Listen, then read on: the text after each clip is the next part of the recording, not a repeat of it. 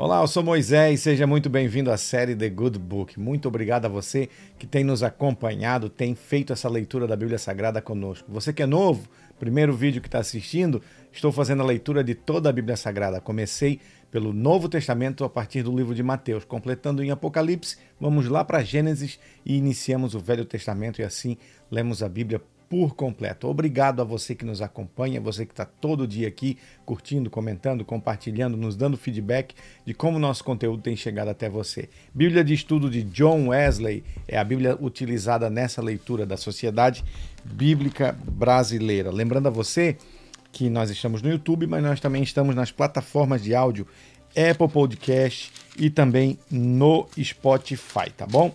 A leitura do vídeo anterior foi a Jesus é o Senhor do sábado, no capítulo 6 de Lucas. Abra sua Bíblia comigo, Lucas capítulo 7 é onde vamos ler agora. Mas no capítulo 6, os títulos eram Jesus, o Senhor do sábado, o homem da mão ressequida, os doze apóstolos. Jesus ensina e cura muitas pessoas, as bem-aventuranças e os ais, o amor aos inimigos, o hábito de julgar as árvores e seus frutos e os dois fundamentos. A leitura que iniciamos agora é do capítulo de número 7, que diz A cura do servo de um centurião. Abra sua Bíblia comigo e vamos ler junto. Lucas 7, capítulo 7, diz assim: Tendo Jesus concluído todas as suas palavras dirigidas ao povo, entrou em Cafarnaum e o servo de um centurião, a quem este muito estimava, estava doente, quase à morte.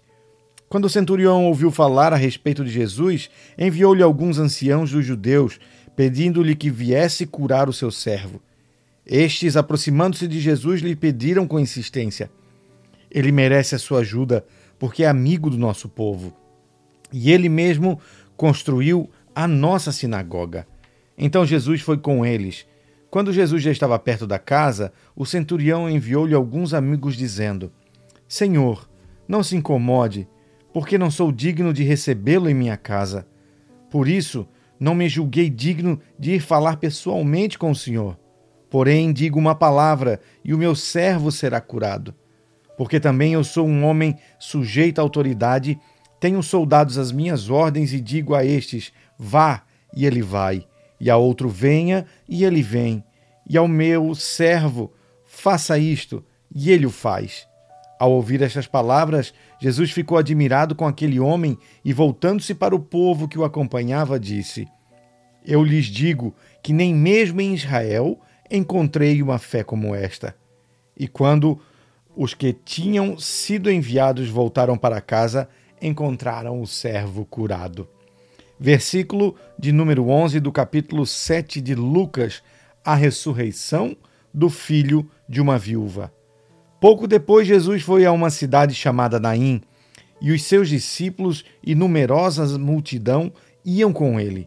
Ao aproximar-se do, do portão da cidade, eis que saiu o enterro do filho único de uma viúva, e grande multidão da cidade ia com ela.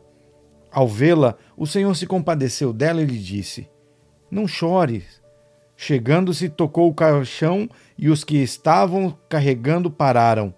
Então Jesus disse: Jovem, eu ordeno a você, levante-se. O que estava morto sentou-se e passou a falar. e Jesus o restituiu à sua mãe. Então ficaram possuídos de temor e glorificavam a Deus, dizendo: Grande profeta se levantou entre nós Deus visitou o nosso povo.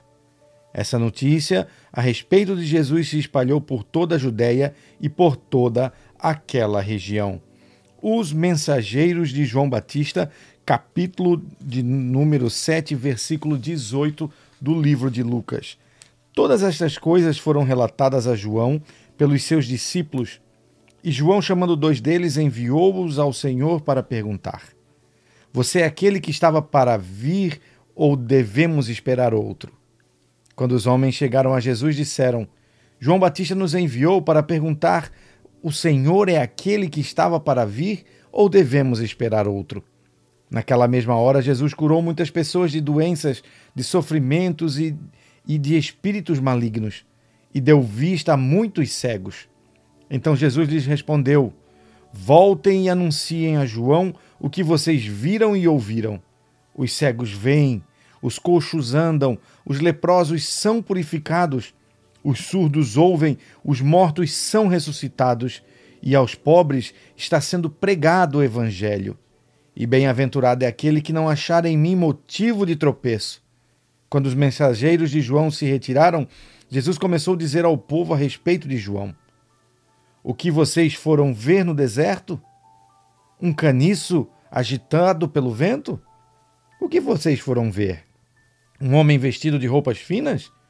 Os que se vestem bem e vivem no luxo moram nos palácios reais. Sim, o que foram ver? Um profeta? Sim, eu lhes digo, e muito mais do que um profeta.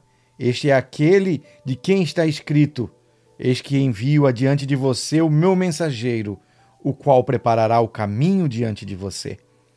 E eu lhes digo: entre os nascidos de mulher, ninguém é maior do que João, mas o menor no reino de Deus é maior que ele. Todo o povo que o ouviu e até os publicanos reconheceram a justiça de Deus, tendo sido batizados com o batismo de João. Mas os fariseus e os intérpretes da lei rejeitaram, quanto a si mesmo, a si mesmos, o plano de Deus, não tendo sido batizados por ele. E Jesus continuou: Aqui, pois, compararei as pessoas desta geração? Aqui são semelhantes? São semelhantes a meninos que, sentados na, pra... sentados na praça, gritam uns para os outros: Nós tocamos flautas, mas não, vocês não dançaram entoamos lamentações, mas vocês não choraram. Pois veio João Batista, não comendo pão nem bebendo vinho, e vocês dizem: Ele tem demônio. Veio o filho do homem, comendo e bebendo, e vocês dizem: Eis aí um glutão e bebedor de vinho, amigo de publicanos e pecadores. Mas a sabedoria é justificada por todos os seus filhos. Versículo 36 do capítulo 7 de Lucas.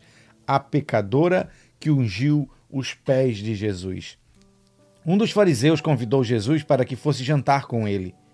Jesus, entrando na casa do fariseu, tomou lugar à mesa.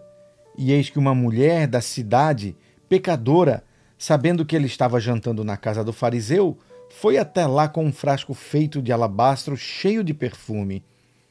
E, em, e estando por detrás, aos pés de Jesus, chorando, molhava-os com as suas lágrimas e os enxugava com os seus próprios cabelos. Ela beijava os pés de Jesus e o ungia com perfume. Ao ver isto, o fariseu que o havia convidado disse consigo mesmo: Se este fosse profeta, bem saberia que em que tipo de mulher é esta que está tocando nele, porque é uma pecadora. Jesus se dirigiu ao fariseu e lhe disse: Simão, tenho uma coisa para te dizer. E ele respondeu: Diga, mestre. Jesus continuou: Certo credor tinha dois devedores. Um lhe devia quinhentos denários e outro lhe devia cinquenta denários. E como eles não tinham como com o que pagar, o credor perdoou a dívida de ambos. Qual deles, portanto, o amará mais? Simão respondeu: Penso que é aquele a quem mais perdoou. Jesus disse: Você julgou bem. E voltando-se para a mulher, Jesus disse a Simão: Você está vendo esta mulher? Quando entrei aqui na sua casa, você não me ofereceu água para lavar os meus pés. Esta, porém, molhou os meus pés com lágrimas e os enxugou com os seus cabelos. Você não me recebeu com um beijo na face ela, porém, desde que eu entrei aqui, não deixou de beijar os meus pés. Você não ungiu a minha cabeça com óleo, mas esta com perfume ungiu os meus pés. Por isso afirma você que muitos pecados dela foram perdoados, porque ela muito amou.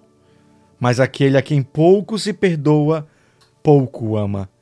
Então Jesus disse à mulher: Os seus pecados estão perdoados. Os que estavam com ele à mesa começaram a dizer entre si: Quem é este que até perdoa pecados? Mas Jesus disse à mulher: a sua fé salvou você. Vai em paz.